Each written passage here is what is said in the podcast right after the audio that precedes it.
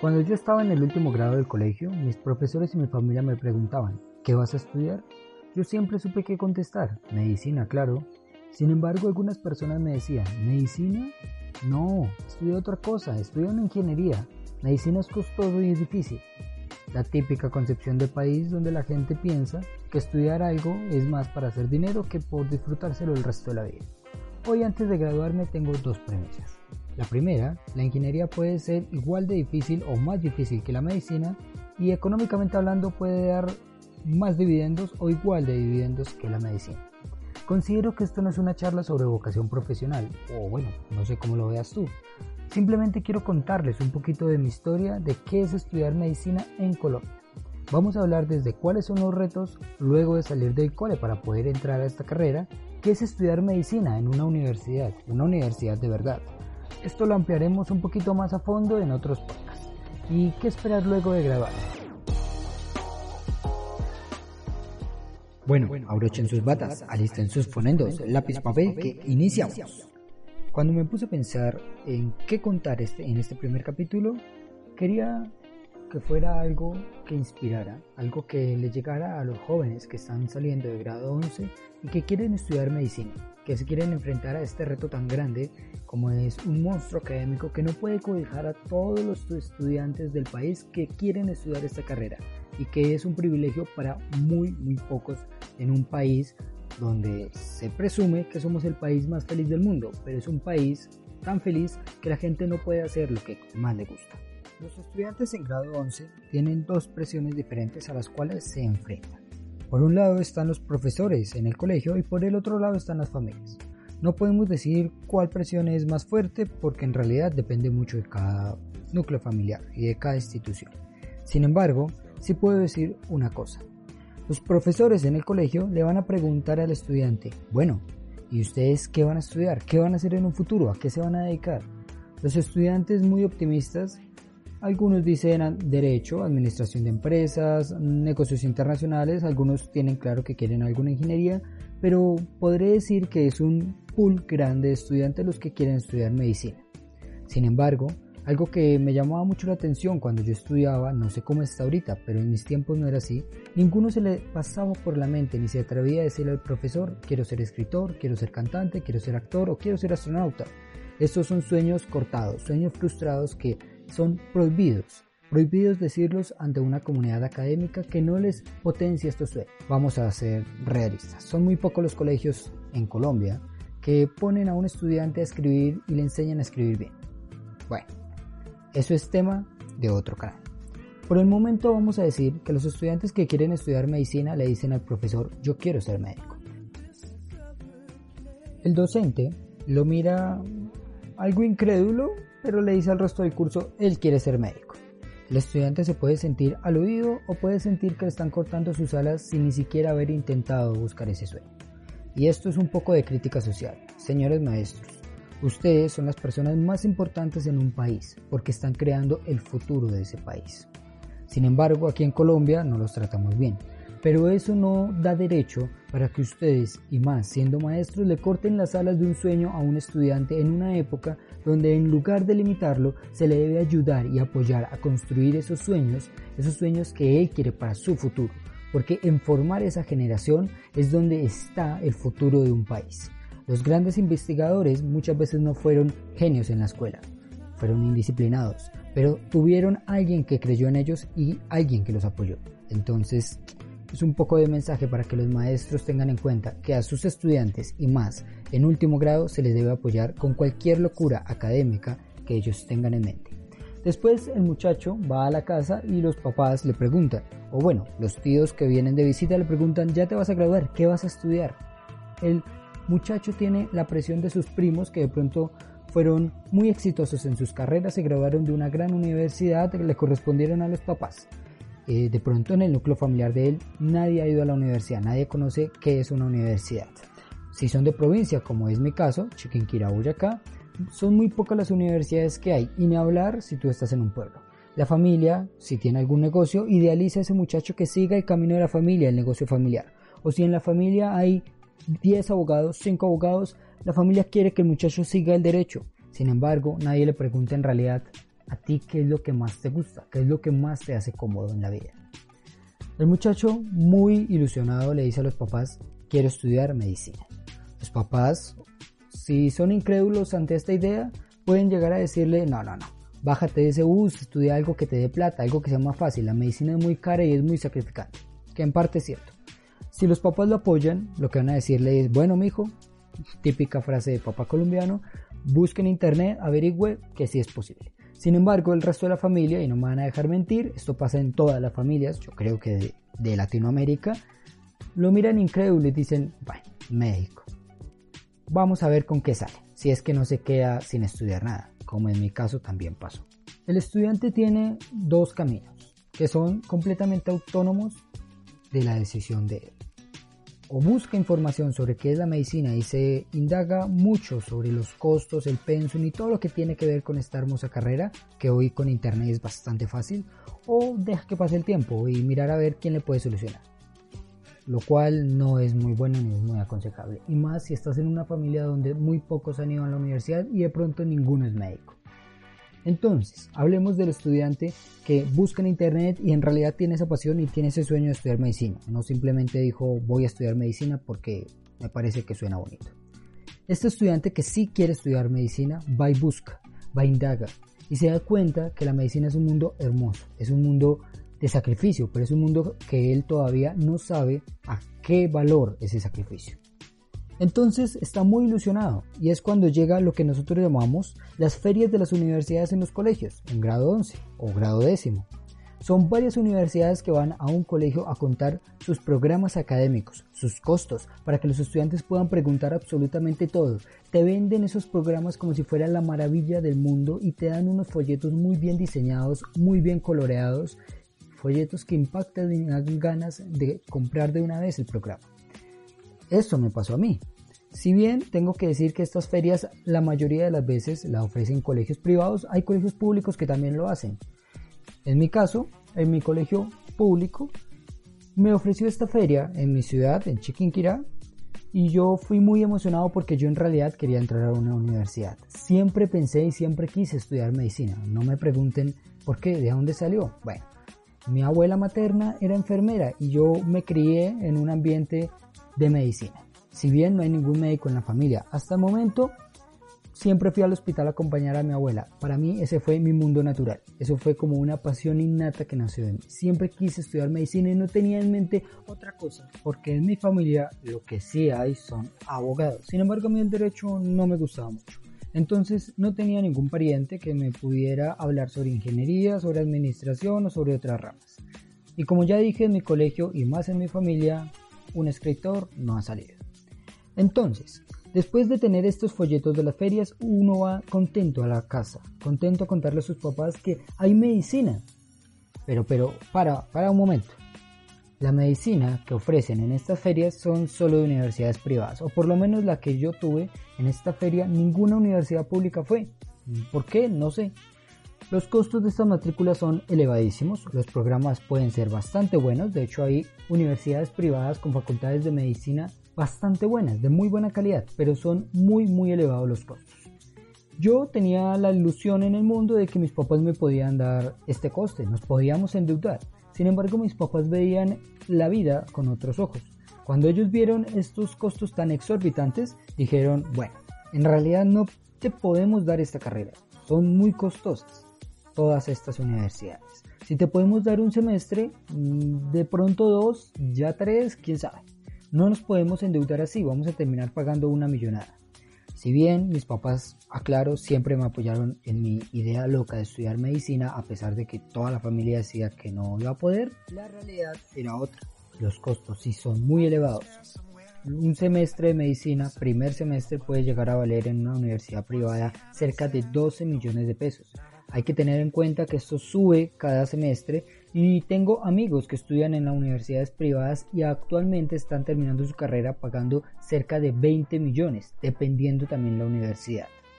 Vuelvo y digo, no es que sean de mala calidad, pero hay que tenerlo en cuenta. Para una familia de ingresos bajos o de ingreso medio en la economía del país, en realidad es un poco imposible Bueno, imposible, hablando en términos de no endeudarse tanto, pagar una carrera como medicina que es tan costosa. Porque hay que tener en cuenta que esto no es solo pagar el semestre, esto también es pagar si el muchacho viene de provincia a una ciudad capital, la alimentación, el transporte, los utensilios que le va a pedir la universidad, la vivienda, entre otras cosas. Bueno, uno va con esa ilusión a decirle a los papás que quiere estudiar medicina. Como dijimos, si los papás lo apoyan, el camino va por donde tiene que ir. En el colegio es otro cuento. Allá ya, dijimos que allá te dicen, eso es difícil, estudia otra cosa. Ahora, es la ilusión de la persona, es el sueño que, que la persona quiere. Si el estudiante en realidad siente la pasión y siente las ganas de estudiar medicina, va a seguir y va a buscar, va a perseverar. Este es el primer mensaje que le quiero dejar a todas las personas, pero en especial a los muchachos que se gradúan del bachillerato o grado 11. Persistan en ese sueño, búsquenlo, búsquenlo, búsquenlo, porque sí se puede, hay gente que sí puede y hay gente que estudia medicina y es gente de bajos recursos. Siempre hay posibilidades, pero siempre tengan claro a qué le están apuntando. Sean perseverantes. Si la medicina es lo de ustedes, pueda que tengan otras opciones en la cabeza de que estudiar, pero siempre en su corazón van a sentir que la medicina es a lo que se quieren dedicar de aquí a 10 años. Bueno, hablemos un poco del estudiante que se acaba de graduar de 11, recibe el diploma en noviembre, principios de diciembre y dice, bueno, ¿y ahora qué? Tiene la ilusión y las ganas de estudiar medicina, pero la familia, si nunca nadie ha ido a la universidad y más si viven en una provincia o en un pueblo, dicen, bueno, ¿y ahora qué? ¿Qué ha averiguado? Este es otro problema porque en los colegios no enseñan cómo buscar información de las universidades.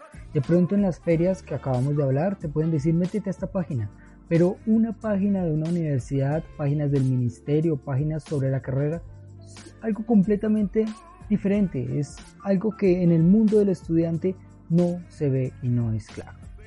Quieren que hablemos de este tema, de cómo encontrar esta información, información confiable sobre cómo es estudiar medicina en Colombia, en las páginas de las universidades me lo pueden hacer saber en mis redes sociales que quedan en la descripción. Podremos hacer otro capítulo sobre este tema.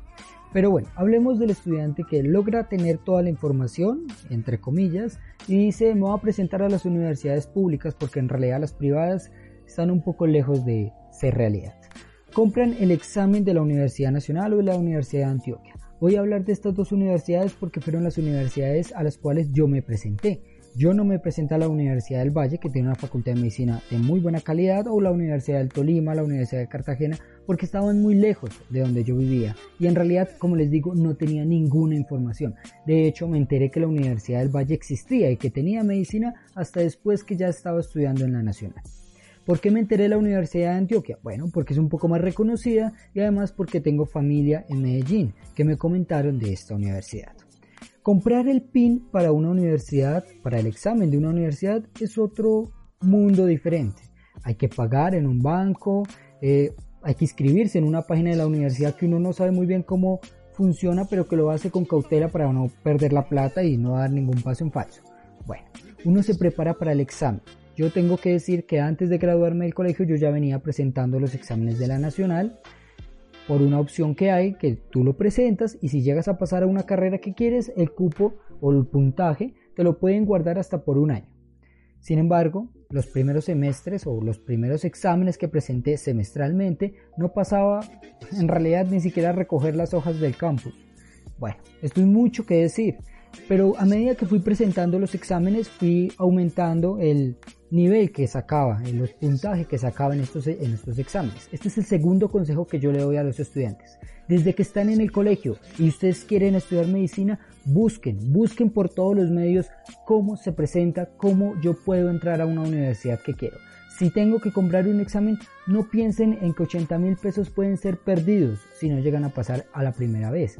Algunos de pronto pasan a la primera vez. Tengo compañeros que lo han hecho pero si no, es ganancia, es ganancia para saber cómo es el examen, saber a qué enfrentarse, saber en dónde tienes debilidad y más si vienes de un colegio público, esto no es una mentira y lo van a ver muy muy a fondo cuando ya entren a la universidad, esa diferencia y ese mundo abismal entre los estudiantes de un colegio privado y los estudiantes de un colegio público.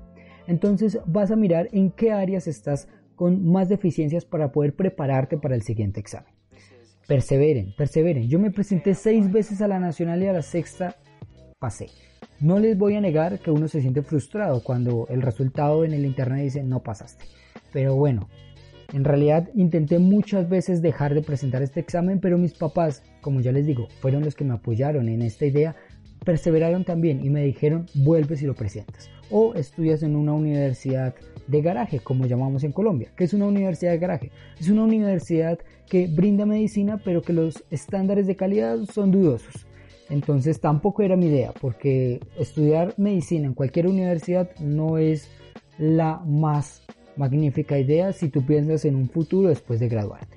Presentas el examen, pero para presentar el examen te puedes preparar de muchas formas. Puedes hacer un preuniversitario, que es una excelente idea si tú lo aprovechas. Yo me gradué en noviembre del 2013 y el 13 de enero ya estaba embarcado hacia Medellín porque había presentado los exámenes de la nacional y no pasaba. Así que mi tía en Medellín me dijo, preséntate en Antioquia. Era una universidad tan buena, es la segunda universidad pública más buena del país. La medicina en la Universidad de Antioquia es ancestral y es bastante buena. Entonces cogí un boleto de avión y me fui directo a Medellín. Allí hice un preuniversitario, en realidad podía decir que fueron seis meses, que no conocía cómo era la vida en Medellín, pero que le intenté de todo. Fue un semestre sabático, por decirlo así, con eso les digo todo. Presenté el examen dos veces, lastimosamente no pasé. Este es un examen más o menos de unas 90 preguntas de lógica matemática y de análisis de texto. Voy a decir que es un examen más pequeño, con menos tiempo que el de la nacional, pero tan tan difícil como el de la Nacho. ¿Por qué? Porque son preguntas de lógica matemática muy difíciles. Para algunos estudiantes pueda que se les haga muy fácil. Para mí fue difícil. Lamentablemente no pasé. Me devolví hacia Chiquinquirá, mi ciudad natal, con el corazón roto, porque las oportunidades se me estaban agotando y la idea de estudiar medicina seguía tan viva y con ese sueño y esa pasión tan grande en mi corazón, pero ya no veía el camino por donde seguir. La universidad privada no era una opción, como ya les comenté. Tenía que seguir insistiendo en la universidad pública. Tenía la presión de mis amigos, de la sociedad y sobre todo de mi familia que decía, estudia otra cosa, estudia otra vaina en la universidad y después te pasas a medicina. Pero no, yo quería estudiar medicina. Hay que ser un poco terco para poder estudiar esta carrera. Mi familia le decía a mis papás, él no va a terminar estudiando nada, oblíguenlo a que estudie otra cosa. ¿Hubieron conflictos en mi familia? Claro, porque mis papás querían que su hijo estudiara algo, que no se quedara en la calle. Pero yo quería estudiar medicina. Sin embargo, tengo que decir que ellos siempre siguieron apoyando, al punto de que yo cuando volví a Chiquinquirá, luego de Medellín, ya no quería presentarme a la Universidad Nacional. Sinceramente estaba muy bajo de nota. Pero mi mamá insistió, insistió, Iván, preséntate a la Universidad Nacional. Vas a hacer un preuniversitario para la Universidad Nacional en Bogotá. Así que fui a Bogotá, esto más o menos fue a principios del 2000, no mentiras, a mitad del 2014. Fui a Bogotá y hice un preuniversitario para la Universidad Nacional. Presenté el examen la quinta vez, me acuerdo que era un examen de la Torre Eiffel y bueno, los que presentaron este examen y me escuchan sabrán de qué les hablo. Un examen donde tú ves en la primera página, eh, para los que conocen el examen del ICFES es un folleto, un pliego de papel muy grande, así igual es el de la Nacional.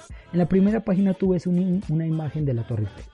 Y bueno, el examen de nacional es un examen que lo hace Tomás de la Rúa. Es una organización que no les puedo brindar mucha información de ella. Es una organización que hace exámenes muy difíciles y exámenes para varias instituciones del Estado. Ahora, este examen cuenta más o menos de unas 130 preguntas para 3 horas y media. Son preguntas que están enlazadas en los temas de matemática, sociales, biología, física, química, análisis de imagen, análisis de texto. El componente de lengua extranjera no entra, aunque en mi opinión debería entrar. Bueno, ya como está el examen es bastante difícil. En realidad hay una presión muy muy grande porque tú quieres pasar, a esa quieres pasar. Son millones de estudiantes que se presentan, más de 20.000 estudiantes por corte. El examen es semestral. Los que pasan a una universidad pública como la nacional son muy pocos. Y los que pasan a una carrera como medicina, que los cupos son más reducidos aún, cerca de 120 aceptados semestralmente, son mucho más pocos. Y en realidad pasar a la Universidad Nacional o a la Universidad de Antioquia Medicina es una oportunidad que no se puede dejar perder. Entonces el estrés en el examen está a flor de piel. Es un examen en un salón donde los profesores que lo cuidan son profesores de la Universidad Nacional y están chequeando muy bien que no hagas trampa, que no haya nada extraño en el salón. son tres horas y media de completa tensión. Sumado a la tensión que tuviste antes para prepararte para ese examen. Yo lo presenté la quinta vez y no pasé. Así que estaba bastante estresado y estaba muy desilusionado con mi vida y estaba decidido a irme a la universidad de garaje. Pero mi mamá insistió con mi papá, preséntelo una vez. Tuve peleas porque yo les dije, no, no quiero. Y ellos me dijeron, preséntelo una vez más. Así que bueno, lo preparé y lo presenté una vez más. Y para mi sorpresa, pasé. El mejor resultado para un estudiante que quiere estudiar medicina, que tiene esa pasión y esas ganas por estudiar esta carrera, es que te manden el resultado al correo electrónico o en la página de la universidad, has sido aceptado a la Facultad de Medicina de la Universidad Nacional de Colombia. ¿Qué les puedo decir? Ese fue uno de los momentos más felices de mi vida. Inténtenlo muchachos, créanme que no se van a repetir. Para pasar a medicina, tienes que semestralmente en cada examen obtener un puntaje de 790 mínimo, aunque hay unas teorías que a mitad de año es un poquito más bajo y puede bajar hasta 700 o 740. Sin embargo, esto no es nada confirmado, pero se puede tener en cuenta. Ahora, ¿qué les digo?